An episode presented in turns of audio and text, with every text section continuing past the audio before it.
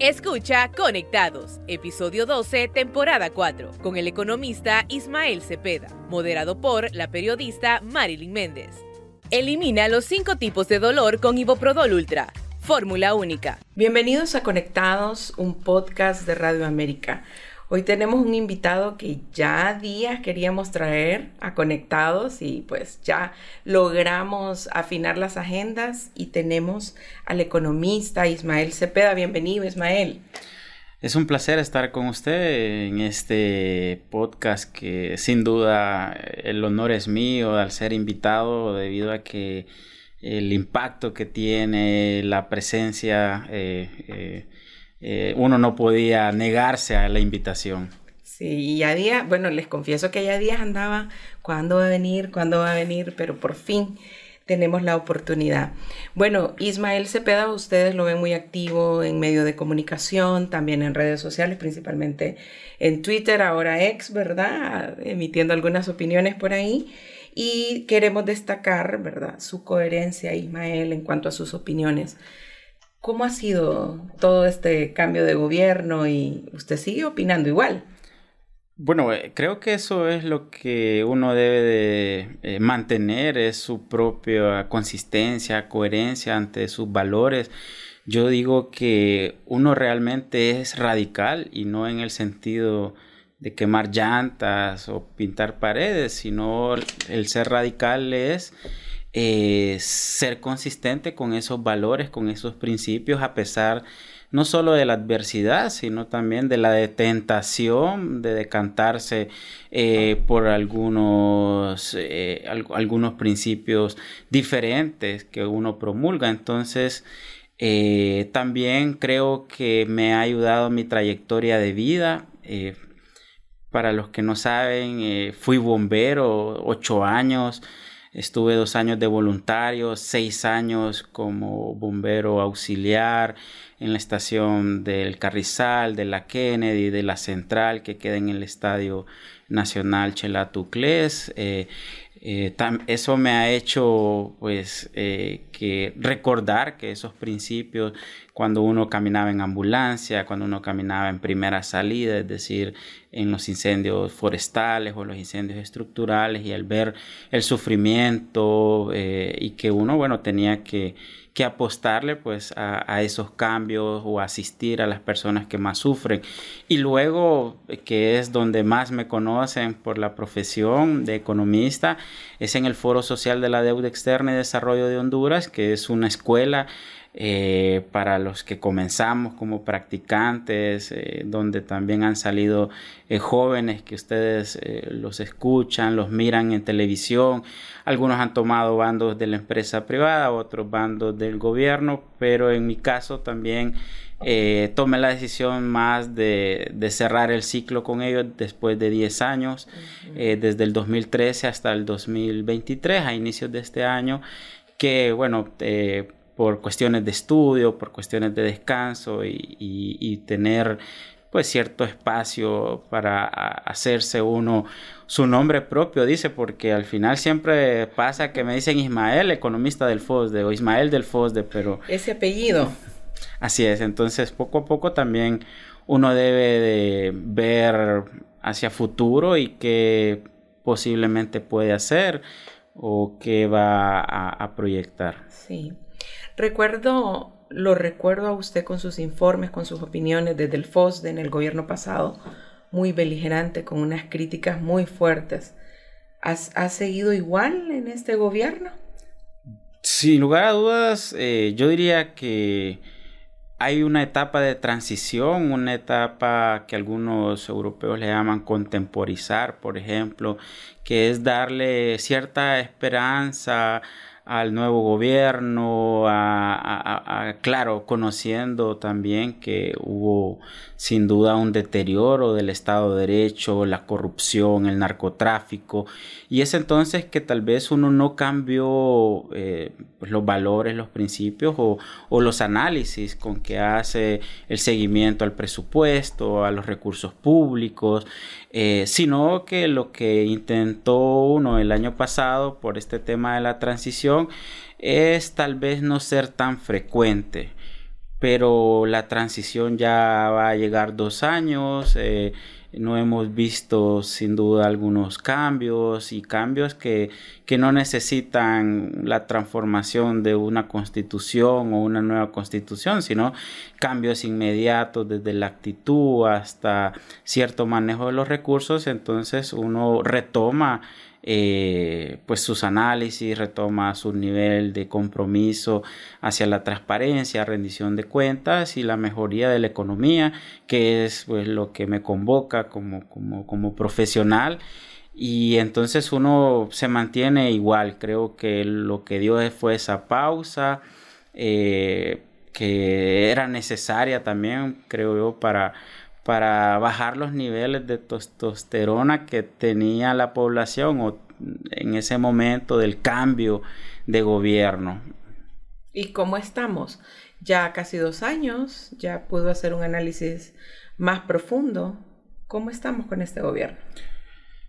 Yo diría que eh, ante el anteproyecto de presupuesto 2024 con un crecimiento del 3.5%, es también resaltar que el nuevo gobierno ha entrado en una reflexión de ciertas incapacidades, de ciertas también análisis propio del manejo de los recursos. ¿Y por qué menciono esto? Porque recordemos que eh, el presupuesto se aprueba en diciembre y ya el gobierno anterior había dejado un presupuesto para el 2022 eh, de alrededor de 308 mil millones de lempiras. Luego reformularon, creo que de manera precipitada, eh, el nuevo gobierno en abril de ese 2022 lo incrementó a más de 352 o 60 mil millones de lempiras.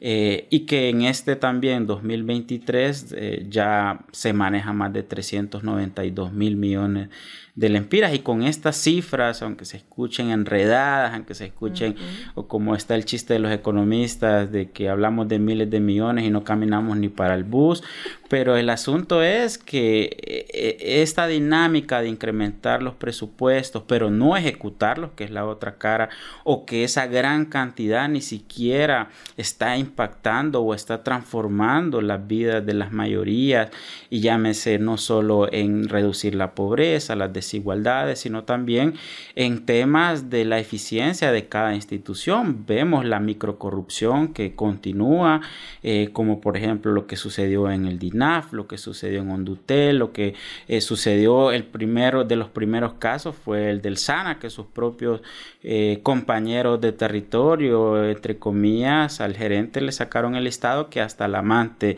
había metido a trabajar y, luego un diputado que que fue a tirar piedras para que le contrataran su personal en Ciudad Mujer. Entonces, creo que todos esos elementos hacen que, que, bueno, que uno mire que no hay un cambio y que lastimosamente más bien estamos perdiendo la esperanza de tener eh, un gobierno con las aspiraciones que teníamos en las elecciones 2021. Le leía en sus redes sociales que ve un presupuesto con mesura. ¿Qué significa eso? Un poco en la línea de lo que mencioné anteriormente es que bueno, hay, un incremento moderado del 3.5% con respecto al que se está manejando actualmente, es decir, el presupuesto eh, apenas va a crecer en alrededor de 16 mil millones de lempiras. Eh, que ni siquiera se ajusta a la inflación, porque a veces lo que hace tradicionalmente los gobiernos es eh, incrementar un presupuesto conforme a la inflación. Igual pasa, por ejemplo, con nuestros salarios, que se supone o en teoría eh, todos los años, como perdemos poder adquisitivo por el crecimiento de precios de la canasta básica, se repone incrementando. Entonces, si hay una inflación del 10% y usted gana, por ejemplo, 10 mil empiras, el próximo año o el primero de enero su patrón, su patrono, eh, debe de darle 11 mil, para citar un ejemplo. Entonces, en el caso concreto del presupuesto general de la República, apenas para el 2024 va a tener de un 3.5, pero siguen siendo miles de millones. Entonces, creo que eh, retomo el tema de que, bueno, ellos han tenido, espero también, eh, una, una reflexión, recapacitaron que es una gran cantidad de recursos y no los están ejecutando de la mejor manera. A la fecha, por ejemplo, el plan de inversión pública ni siquiera ha llegado a un 40% cuando ya estamos cerrando el tercer trimestre del año y que la inversión pública, para quienes nos escuchan, son todos esos proyectos y programas como en infraestructura productiva, lo que tiene que ver carreteras, lo que tiene... Y esas, eh, esa infraestructura productiva se hace mucho énfasis porque es la que impacta mayormente en la población con la generación de empleo o la conexión. Una carretera, por ejemplo, tiene una conexión no solo del punto A al punto B, sino tiene que ver en la lógica de los mercados, de tener los centros de producción con los centros de consumo o si lo miramos de manera social, los centros de la población con una ciudad, con un centro, llámese que vaya a una asistencia educativa o una asistencia de salud. Entonces, todos estos elementos que he mencionado de la inversión, de la falta de consistencia en ejecutar un presupuesto, en salud, en educación, ha hecho que este 2024 que la ministra Rixi Moncada mandó al Congreso Nacional como debe de ser, porque también ha salido ahí un, un, tema de que salió en la Gaceta cuando realmente el Congreso Nacional que aprueba el presupuesto general de la República, lo mandaron con cierta mesura, como usted lo indica. ¿Y por qué lo mandó el Ejecutivo a publicar en la, en la Gaceta?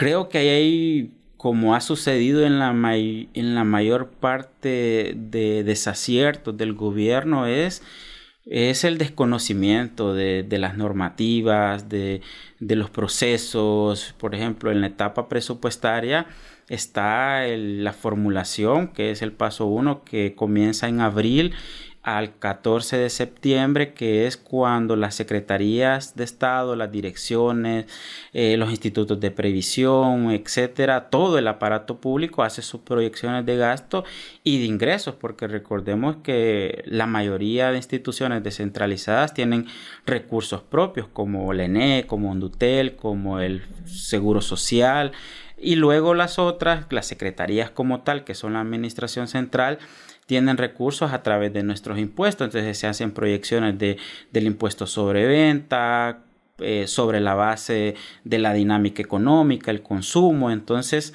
eh, todas estas proyecciones, tanto a nivel global como a nivel de las instituciones, las recoge ese fin y por eso lo que sale en las noticias, sobre todo el 14 de septiembre, porque así lo manda la Constitución, es que se le traslada todo el presupuesto general de la República al eh, Congreso Nacional, donde viene la etapa pues, de aprobación. Y la ejecución tiene que ver con desde el primero de enero hasta el 31 de diciembre del año que fue aprobado. Entonces, los diputados y diputadas del Congreso Nacional deben de aprobarlo entre este 15 de septiembre hasta el 31 de diciembre. Pero sabemos que en nuestro país han existido ciertas, eh, ciertos abusos, etcétera, y, y uno lo ve, por ejemplo, que el presupuesto 2023 apenas fue aprobado en enero, no como lo manda. Entonces, ese tema de publicarlo eh, en, la Gaceta como PCM, que algunos lo están defendiendo, realmente es un desconocimiento total, porque el, anteproyecto es solo eh, la asignación, las proyecciones de gasto y de ingreso, y es el Congreso Nacional, y por eso ese desconocimiento también se ve reflejado en un informe que poco lo mencionó el exministro de Transparencia Edmundo Orellana, que la Oficina Nacional de Compras y Adquisiciones eh, que es una de las dependencias más importantes porque maneja, por ejemplo, todo lo que tiene que ver con esas contrataciones eh, pequeñas, grandes y darle seguimiento a la corrupción que las, la mayoría de instituciones eh, tenían procesos eh, ajenos a la ley de contratación del Estado. Y no quiero decir, o en algunos casos puede haber corrupción, pero es más ese desconocimiento. Entonces, eso creo yo que ha pasado también con mandar a publicar en la Gaceta un anteproyecto de presupuesto que no se había dado. Sí. Bueno, me preocupa porque usted es una persona que tiene mucha credibilidad y entonces no tenía por qué publicarse en la Gaceta un anteproyecto de ley. Bueno, sí, ah, después de todo este enredo que hice, creo que en conclusión es que no debían de publicar. Sí, es un error. Sí. O habrá malintención ahí, no. Yo a estos momentos, después de los, la etapa de transición que hemos dado, no solo mi persona, o sea, muchas organizaciones, etcétera, creo que sí, sí puede existir también dentro de esa ignorancia, entre comillas, eh, una mala intención y puede ser tomando la experiencia anterior. Como no se aprobó el 31 de diciembre el presupuesto del 2023, eh, posiblemente se están adelantando en que en estas discusiones, sobre todo ligado, como los análisis hay que hacerlos de manera integral, eh, lo que sucede en el Congreso Nacional, sin lo del fiscal general. Entonces, preveyendo esta situación de que ni siquiera le, le vayan a aprobar el presupuesto la oposición, bueno, publiquémoslo antes, hagámoslo PCM y por ahí puede ir el asunto también, como usted menciona. Sí, así es. Algo parecido a la acta de, de la CAF también, porque hemos visto que este Congreso y este Poder Ejecutivo, pues la Gaceta publican de todo, ¿verdad? Con o sin aprobación. Sí, sí. Y lo de la CAF también es, es, es algo que posiblemente va a generar más conflictos de los actuales, porque recordemos que los préstamos y créditos que, el Estado asume son aprobados por el Congreso Nacional. Entonces, cuando ya se comience a, solicitar ciertos préstamos para la Corporación Andina de Fomento, pues ahí va a entrar otro conflicto en el, Congreso Nacional. Y la Gaceta siendo el diario oficial, no es un pasquín, por decirlo así, ni ningún diario, ¿verdad? Que se puede publicar un anuncio como quiera. Todo lo que se publica ahí es ley, ¿verdad? Claro que sí. Y, pero también recuerdo que a inicios de este gobierno hasta se fueron a tomar las instalaciones de las artes gráficas por el tema de la junta directiva. Entonces no es ajeno también a que se esté manipulando de una u otra forma el procedimiento de las publicaciones en el diario oficial La Gaceta. Sí, muy interesante Ismael ese tema regresando al tema del presupuesto, hay muchas denuncias de que no se ha ejecutado. ¿Por qué no se ha ejecutado lo que aprobaron? ¿Será porque no lo pueden ejecutar, no saben cómo ejecutarlo o le están dando otro destino? Cuando uno observa las cifras, eh, los procedimientos del actual y del anterior presupuesto 2022, uno puede llegar a ciertas conclusiones. La primera es que sin duda hay un gran desconocimiento de la gestión pública eh, y que eso vuelve ineficiente, por ejemplo, la planificación, es decir, tener un sistema donde usted venga y diga el próximo mes eh, vamos a entrar en una licitación, vamos a entrar en un proceso de adjudicación de ciertas compras, de ciertos eh, de, ciertas carreteras, de los medicamentos que, hoy por hoy la población eh, sufre enormemente esa escasez. Eh, o el mantenimiento de las escuelas. Entonces ahí entra cierta, cierta ignorancia del manejo y bueno, repito el tema de la ONCAE que, mencionó este, en este informe que la mayoría de secretarías y direcciones está eh, eh, obviando, entre comillas, la ley de contratación. Es más, en, ese, en esa noticia iban ligados otro, otro tema o relacionado que, era eh, que un ministro de, de, la Secretaría de Planificación Estratégica compró unos boletos aéreos en una ferretería. Entonces, eso, eso dice eh, realmente o explica eh, todo también la ineficiencia que está teniendo el presupuesto en las diferentes secretarías en, el plan de inversión pública. Luego también eh, en esta transición tiene que ver pues el cambio de las capacidades instaladas. Usted puede decir todo lo que sea del Partido Nacional, eh, pero al momento de estar tanto tiempo en un periodo tan largo, pues se generan eh, ciertas capacidades y las personas que fueron contratadas por el Partido Libertad y Refundación, muchos de ellos no tenían ni la expertise, nunca habían estado en la gestión pública, no, no tenían conocimiento eh, de cómo se manejan, bueno, volvemos a la ley de contratación del Estado, etcétera, etcétera. Entonces, creo que eso explica enormemente eh, pues esta deficiencia y creo que tal vez la malintención eh, les perjudica más a ellos porque ya se ha convertido en un tema recurrente y por eso bueno lo tocamos aquí eh, y creo que ellos no podrían no podrían evaluar el impacto de, no ejecutar un presupuesto versus el beneficio más bien de lo que lo ejecuten bien. Entonces creo que, que eso, eso, eso, eso prácticamente estamos diciendo que, que es, tendría, mm, capitalizaría más el Partido Libertad y Refundación como partido oficial en ejecutar bien el presupuesto que en no ejecutarlo como está sucediendo actualmente. Sí, y no habría tampoco alguna sospecha de desvío de, presupuesto para algún proyecto político, como se ha especulado por ahí.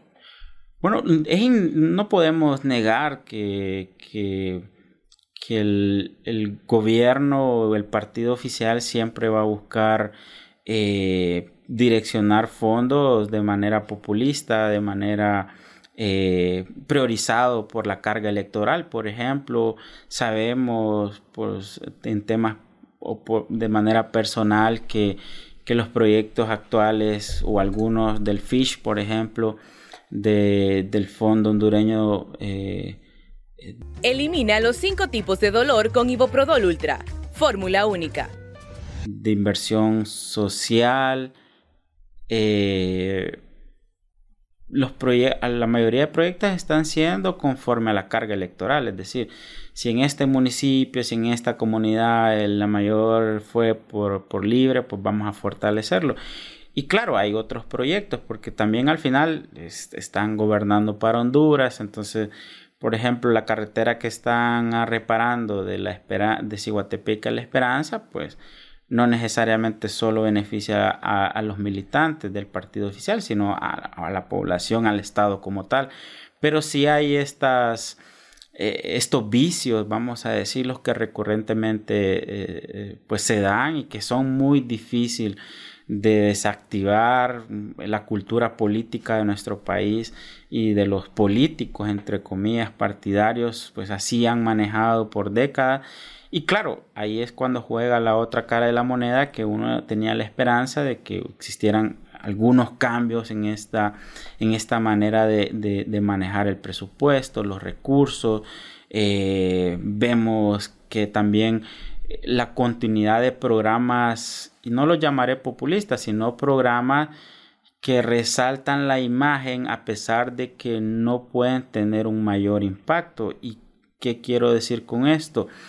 que los programas sociales, aunque sí contienen la pobreza, pero si no, pero son complementarios, si no eh, se resuelven los problemas estructurales del país, muy difícilmente con estarle dando 10 mil, 15 mil empiras como una transferencia monetaria condicionada a una familia va a salir de la pobreza. Estos programas no son un ascensor social. Vuelvo, sí son necesarios por las condiciones que vivimos actualmente, pero solo contienen la pobreza. Lo que realmente eh, mejora las condiciones, pues son eh, el fortalecimiento del sistema productivo, la generación de ingresos, el empleo, la inversión, eh, salud de calidad, educación de calidad, infraestructura de calidad. Entonces, creo que parte de ese, de ese presupuesto también, volvemos a los vicios políticos, son direccionados porque es más fácil ir con, con una bolsa solidaria de comida, con la foto del, del, gobierno, de la presidenta, de un diputado, se toman la foto. Es más, productores dicen, me llegan con estos silos que son los que pueden guardarse los granos básicos como el maíz y, los frijoles cuando estamos perdiendo la producción por el cambio climático. Pero el silo es, eh, la foto es tener ahí en una cancha eh, eh, el dron, un enfoque de arriba y, y, resaltar la imagen. Es más, las mismas canchas, valga que lo traje a a, la mesa, las canchas se volvió a reinaugurar, porque no es ni siquiera inaugurar el, el, el, John F. de la colonia Kennedy, el Emilio Larache. Entonces uno dice, ¿qué beneficio pues, tiene ponerle otra vez grama cuando por hacer este tipo de, de situaciones más bien se han privatizado las canchas? Antes se podía, aunque era un tierrero, como decimos popularmente, el birichiche, pero era público. Ahora usted va a jugar, vaya a jugar, ya no, no va el pobre, va a clase media porque hay que pagar y que por el mantenimiento, etcétera, etcétera. Entonces, todas esas lógicas de, ejecución presupuestaria, de ver las políticas públicas, eh, a veces son confrontadas y por tercera vez lo usaré con estos vicios eh, político-partidarios. Sí. Usted mencionaba sobre la falta de capacidad para ejecutar lo del presupuesto. Y mencionaba, bueno, los 12 años que estuvo el Partido Nacional y que de cierta manera lograron manejar toda la gestión pública. En el caso de la Secretaría de Finanzas todavía hay muchos técnicos manejando todo esto. ¿No tendrían ellos que facilitar? Creo que aquí me trae a, decir que la otra cara de la moneda de, de la ejecución presupuestaria es como el Partido Nacional no sé si usar en este podcast, pero lo voy a usar. Perros para ejecutar. usted tenía el 100%. Es más, cuando se habla de déficit fiscal, es que usted gastó más de lo que, lo que tiene de ingreso. Entonces, había déficit fiscal. Es decir, usted ejecutaba más. Entonces, pero ¿Pero en qué? En, hospitales móviles, en, en, en corrupción, en, en, estos programas que vuelvo si son necesarios, pero no transforman enormemente las condiciones de vida. Entonces también no solo es ejecutar por ejecutar, eso me trae eh, eh, eh, a decir que bueno, no solo se trata de, de gasto, sino que tiene que buscarse el impacto. Y, y en el caso de finanzas, el problema, y no solo tiene que ver con esta secretaría, sino pues volvemos a la partidización de, las, de, la gestión pública.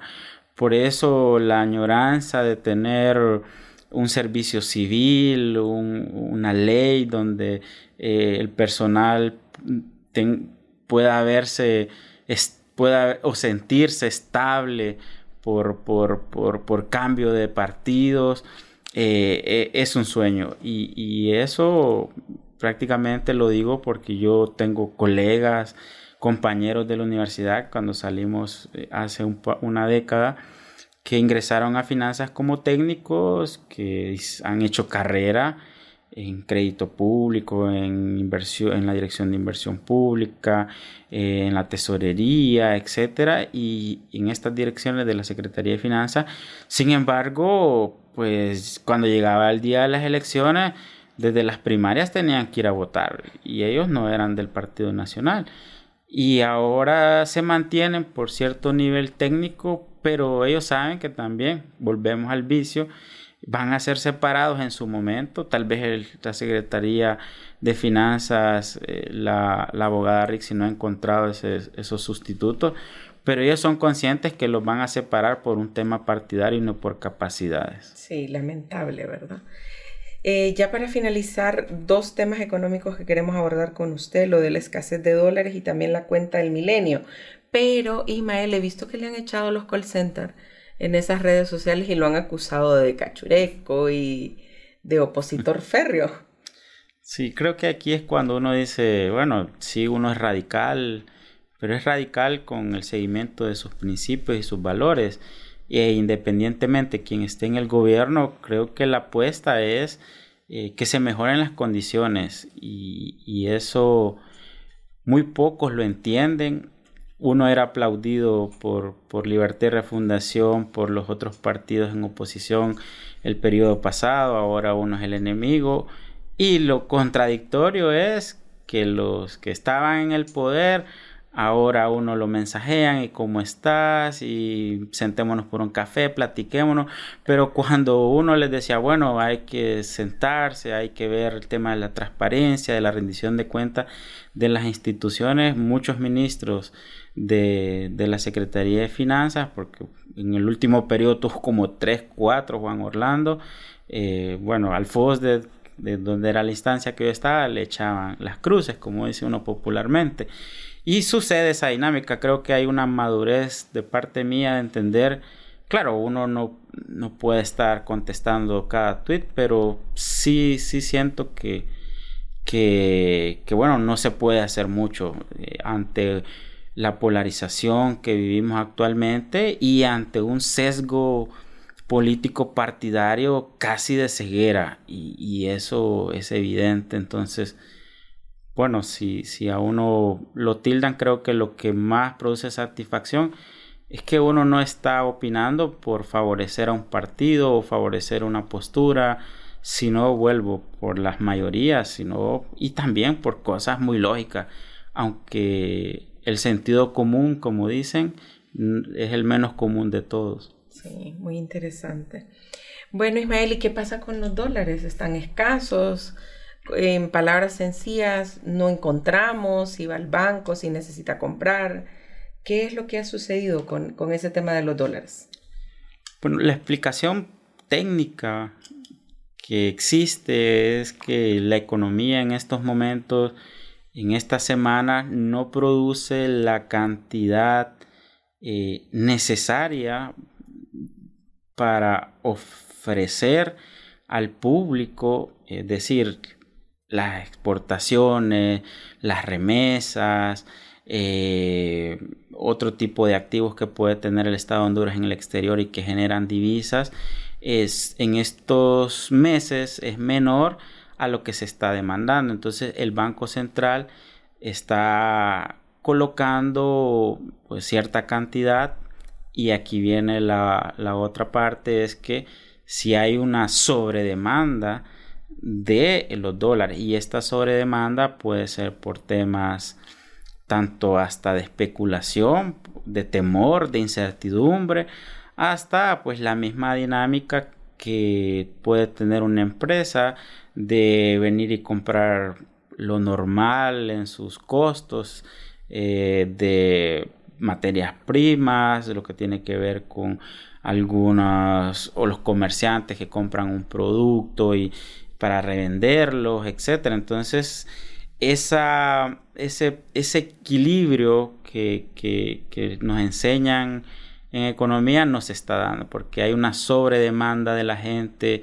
Es más, hay hasta tanta especulación que es como mejor saque sus dólares, los debajo del colchón porque eh, viene el socialismo que también juega en gran medida la incertidumbre ante estos discursos eh, y lastimosamente discursos que hay vasta experiencia de que estos países cuando se implementa ciertos sistemas y no estoy defendiendo el actual porque también eh, posiblemente sea eh, más cerrado que el, otro pero sí sí hay, hay, hay, hay una evidencia de que más es, es, no es el sistema sino es quién está dirigiendo los gobiernos entonces eh, hay esa incertidumbre. La misma, la misma política monetaria también influye en que, en que no exista un estímulo de mantener sus dólares en el banco. Yo le cito un ejemplo muy concreto y simple para que la gente nos, que nos escucha nos entienda. Usted agarre la tasa de interés que, claro, un ciudadano de pie tal vez muy difícil eh, que haga estas cosas, pero usted agarre la tasa de interés que dan en, un banco eh, de su cuenta en dólares eh, y póngase a buscar cuánto dan en Guatemala, cuánto dan en México y, es, y es mucho mejor en estos países. Entonces, si usted tiene eh, cierto capital y en la lógica de no perder el poder adquisitivo por el crecimiento de precios, usted saca sus, sus dólares y los pone en una cuenta internacional. Entonces, hasta el mismo, la misma política monetaria que se maneja en el país tiene estas deficiencias. Entonces, todas estas lógicas que estoy diciendo eh, hacen que la gente entonces, bueno, ¿de qué me sirve tener estos dólares aquí, etcétera, etcétera? Entonces hay esa sobredemanda y volvemos, el, Estado no está produciendo los dólares necesarios, entonces también hay un caos. Y, y, se, y si se suma eh, a la especulación y bueno, por eso tenemos estas grandes restricciones, aunque no lo quiera aceptar el Banco Central. En mi caso personal, yo hace un par de días fui por, un, por dos mil dólares y, el banco, y que es uno de los tres, cuatro bancos más importantes del país, solo me dijo, hay mil. Y, y yo le dije, bueno, pero... Eh, ¿Cómo hacemos? Bueno, si tiene otra cuenta, sí, si, si un amigo le puede prestar la cuenta, pero solo estamos dando mil, pero no puede probar, no es que el sistema ya está para que solo le den mil a las personas naturales. ¿Y cómo hizo? Pues ¿Consiguió al amigo? no, solo ando mil dólares. es preocupante, porque por ejemplo, usted nos comentaba iniciando el podcast que va de viaje necesita moneda extranjera. Había un político ahí que decía que era mejor dolarizar. ¿Anda perdido o sería una buena opción? Latinoamérica tiene dos casos, Ecuador y El Salvador. Y estas economías se dolarizaron y no les ha ido tan bien. Eh, sobre todo porque pierden eh, su, su dirección, no sería su dirección, sería, eh, pierden su, su autoridad en el manejo de la moneda, porque al final el dólar quien lo emite es Estados Unidos, entonces pierde esa, e, esa potestad, vamos a decirlo. Entonces, yo diría que lo que los países hacen, eh, y esto pues no es ni siquiera teórico, sino que hay una evidencia eh, real, es que se debe fortalecer el sistema productivo. Los países con sus monedas más fuertes son países que eh, tienen diversificación de las exportaciones, son los que sus economías están bien, tienen calidad de vida, etcétera. Bueno, entonces usted decía que el Banco Central no lo quiere aceptar. ¿Sí hay restricciones? ¿Y qué es lo que debemos esperar entonces? Porque doña Rebeca sale diciendo no, todo está bien. Creo que eh, en este sentido habría que, que, esperar y lastimosamente es lo que también eh, las autoridades monetarias no están midiendo porque en esta espera, por ejemplo, una MIPYME que viene y tiene que pagarle a su proveedor eh, 100 mil dólares. Y es para juntar, como decimos popularmente, estos 100 mil dólares, eh, tarda 6 semanas, 8 semanas, eh, pierde competitividad, eh, pierde, puede perder hasta el proveedor porque le dicen, no, hombre, en tu país, si, si me estás tardando casi dos meses para pagarme, mejor no te vendo porque los costos, entonces las lógicas empresariales no se están tomando en cuenta en, estos momentos. Y si hay dólares, porque también el asunto es que hay una alta reservas internacionales netas todavía, han ido disminuyendo, que para los que nos escuchan las reservas pues son pues esa cantidad de, de divisas que maneja eh, como reserva, valga la redundancia, eh, la autoridad monetaria, en este caso el Banco Central. Entonces creo que también ahí no están midiendo eh, de la mejor manera las autoridades porque sí hay un impacto en la economía. Tal vez el de manera personal no se siente, no, no, no se analiza porque dice, bueno, este cipote bueno, me digo cipote, estoy viejo, pero solo porque me, lo voy a permitir. Eh, que ande, que está llorando por dos mil, pero anda mil, no pasa nada. Pero pongámonos en todas las MIPIMES que están teniendo eh, esas grandes dificultades. Es más, las grandes empresas están ya comenzando a denunciar que para repatriar sus utilidades, es decir, imagínese un mexicano y viene y pone una tienda de supermercados y, dice, bueno, mis utilidades, eh, pues las necesito en dólares. Yo que voy a necesitar lempiras en, en México.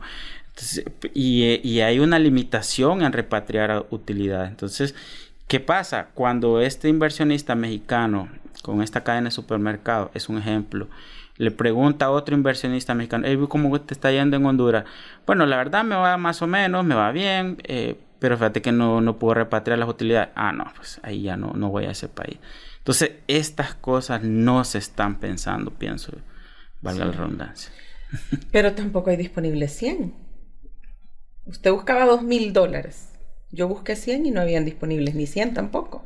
Sí, y, y ese es también, pues, de una u otra manera, los bancos también tienen que, que jugársela en, a quien le da. Entonces, volvemos a una persona natural, bueno, ahí es periodista, no hombre, ya solo le vamos a, no le vamos a ni los 100, pero si llega a otra persona, entonces vamos a, así a, por lo menos cumplirle un 50%, tal vez pidió los mismos 100 suyos, pero es un mejor cliente, entonces le vamos a dar 50 y, a Marilyn nada. Sí, ¿verdad? Eh, pero vaya, en el gobierno anterior a mí no me sucedió esto de no encontrar 100 dólares disponibles y en este gobierno sí. Es preocupante, hay que esperar, como usted dice, si mejora la política que está utilizando el Banco Central. Creo que tiene que llegar a un punto de inflexión donde eh, no puede eh, la economía resistir a, tener limitada esa, esa oferta de dólares, por lo que he mencionado, los casos no solo personales, sino de las MIPIMES, de las grandes empresas.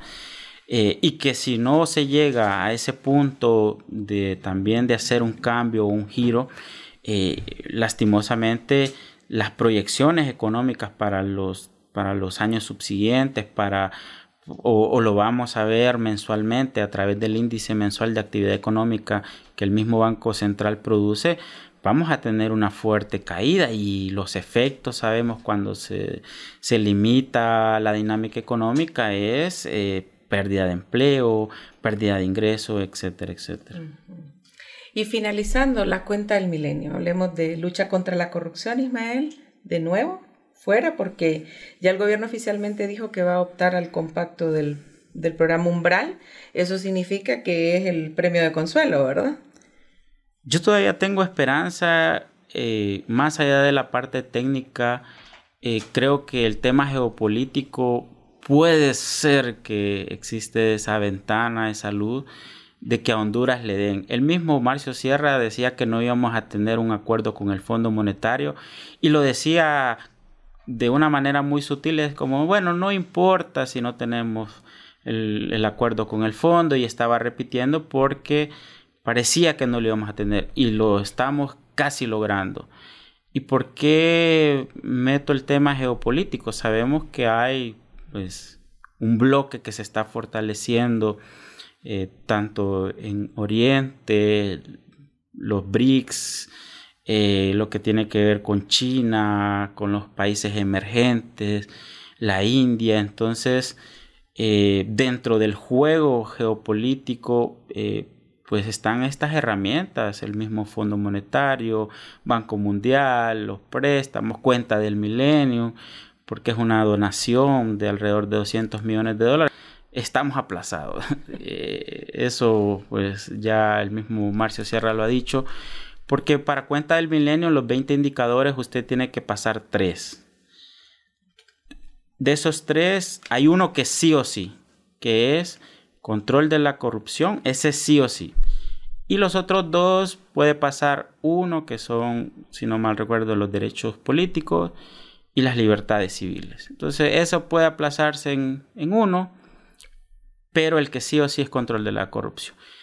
Y volvemos, el Partido Nacional y el gobierno anterior eh, dejó tan deteriorado y también incrustó un sistema de redes de corrupción, porque no hay que hablar de corrupción, sino de redes de corrupción, hay que hablar de, eh, de algo sistémico, de algo estructurado, no solo de los, de los directores o de los ministros, sino desde la persona que está en bodega con los medicamentos, que pasa una factura que el proveedor le dio 100, pero solo recibió 80, pero él sabe que va a tener eh, una parte de, esa corrupción. Entonces hay un sistema y por eso solo tenemos de 100% en la evaluación del año anterior de cuenta del milenio un 6%. Entonces levantar un, 44 puntos porcentuales eh, para llegar a la media y pasar este indicador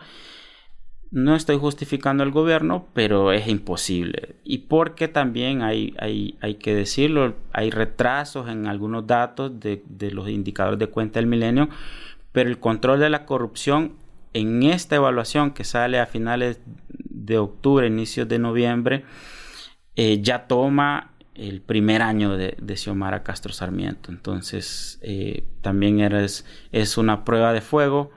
Creo que posiblemente va a ser más el otro año porque ya sí estaría agarrando el 2023 y volvemos justificando la transición, etcétera, etcétera. Eh, pues era casi imposible que levantara a ese nivel eh, el gobierno ese indicador.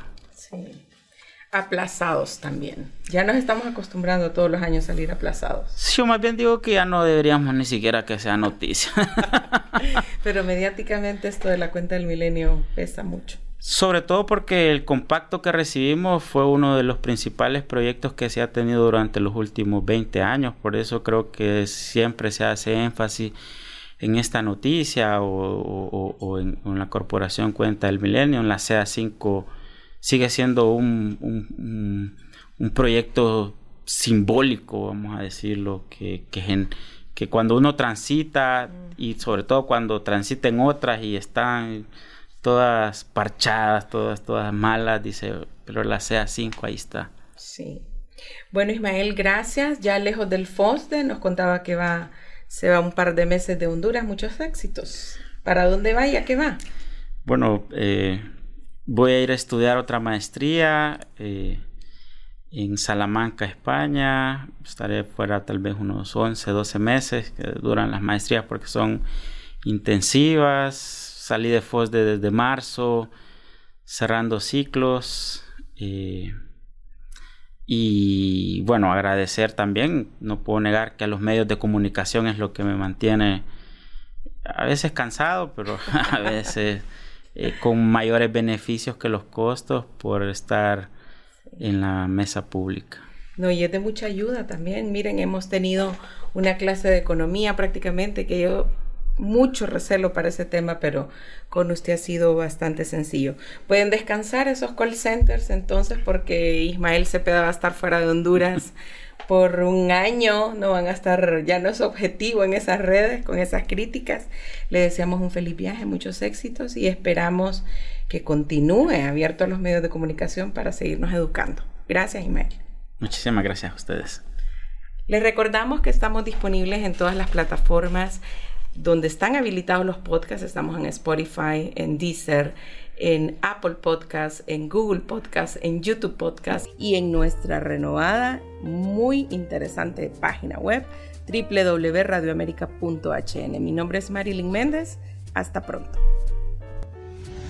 Elimina los cinco tipos de dolor con Iboprodol Ultra. Fórmula única. Encuéntranos como podcast Radio América HN en Spotify, Deezer, Apple Podcast, Google Podcast. Podcast Radio América HN.